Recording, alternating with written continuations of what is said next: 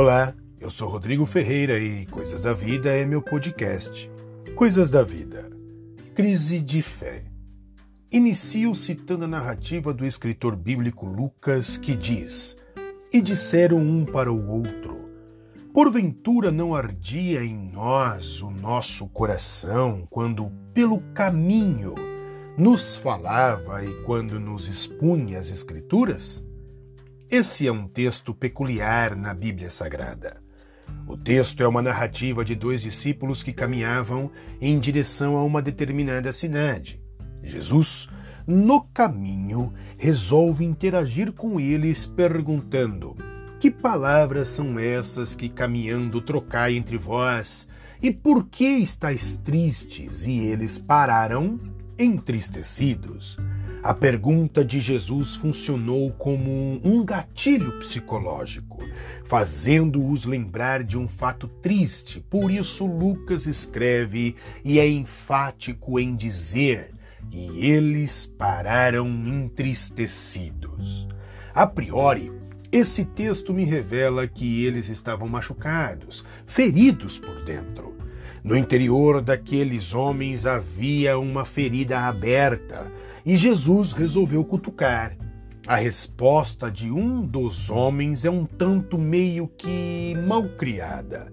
És o único, porventura, que, tendo estado em Jerusalém, ignoras as ocorrências destes últimos dias?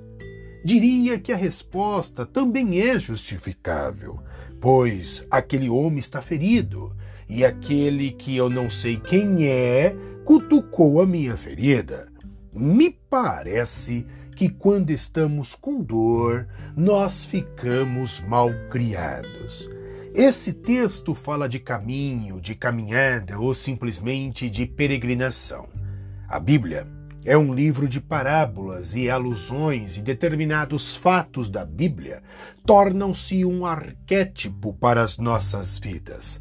Arquétipo seria um tipo, um exemplo, uma figura que representa outra, que aponta para outra. Os dois no caminho também são arquétipos. Acredito que eles representam todo e qualquer ser humano que entre em crise ou crises de fé no caminho, na peregrinação da vida. Não sei você, mas eu me pego de vez em quando em crises de fé.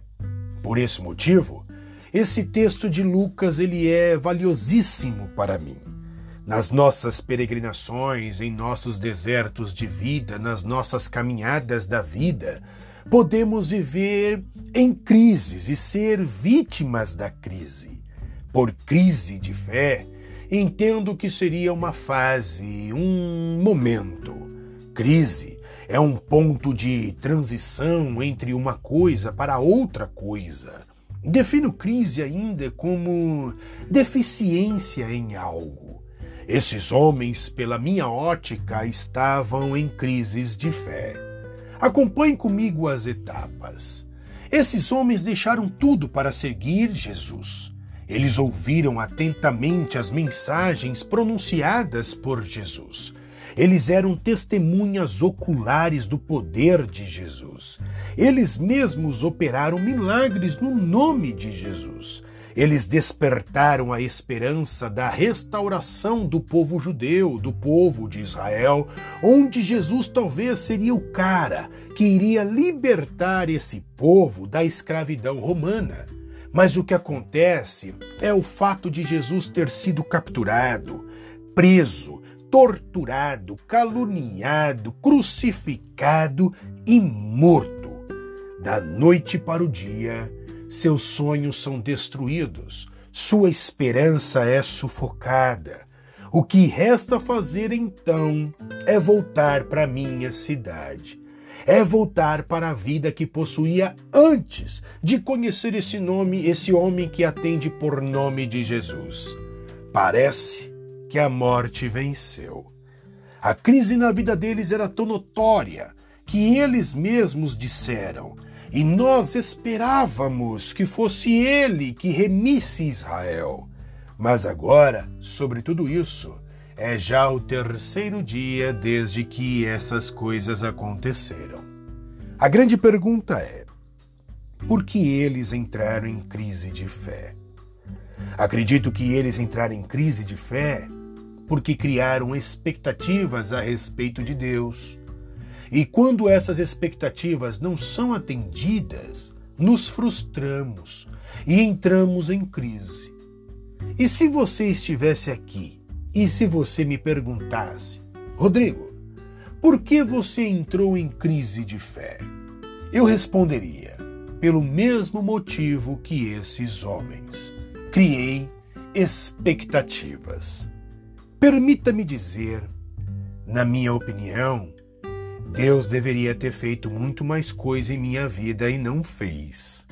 Ao meu ver, Deus deveria ter feito muita coisa ao meu redor e também não fez. Eu fiz e faço muita oração e parece que Deus é indiferente. Parece que Deus visualizou a minha mensagem, mas não respondeu. Muitas perguntas confesso que estão sem respostas. Defino todo esse desempenho ou essas colocações que acabei de, que acabei de fazer como crise de fé no caminho. Porém, sabe o que essas crises revelaram para mim? O quanto imaduro, imaturo na fé eu sou porque meu relacionamento com Deus estava pautado em ideias que geraram expectativas. Mas gostaria que você prestasse atenção nisso. A ideia de Deus não é Deus. Logo, Deus não tem culpa das expectativas geradas em uma ideia que não é Ele. Quando chegamos nesse estágio, passa pela nossa mente a especulação de estarmos perdendo a fé. E acredito que de fato estamos perdendo a fé. Entretanto, ao meu ver, isso é bom. Bom porque deixamos de acreditar em uma ideia para se relacionar com Deus de fato. Estamos deixando de ter fé no Deus da nossa infância, no Deus da nossa imaturidade, para trilhar um caminho de filhos maduros que buscam o Pai. Então, quando nos encontramos em crise de fé, Acredito que devamos olhar com um ponto de vista de crescimento e desenvolvimento e ainda direcionamento à pessoa de Deus. Ter crise de fé, gerada por expectativas frustradas, não significa que Deus não está conosco, pelo contrário, Ele está trilhando o caminho ao nosso lado como no exemplo desses homens que, caminhando, Jesus resolveu caminhar com eles na crise deles. E é justamente o seu amor por nós que nos leva a não vivermos não vivermos enganados em relação a ele. Quando é que eu saio da crise? Acredito que saio da crise quando percebo que Jesus está trilhando o caminho comigo. Acredito que saio da crise quando aceito o fato de estar enganado em relação a mim mesmo e também em relação a Deus. Acredito ainda que saio da crise quando eu sou humilde para mudar os meus paradigmas e mudar o meu caminho, a minha rota. Acredito que saio da crise quando percebo atentamente o que está acontecendo ao meu redor e que eu tive uma interpretação errada sobre as circunstâncias. Acredito que saio da crise quando inicio um relacionamento com a pessoa de Deus e não com uma ideia de Deus que não é Deus.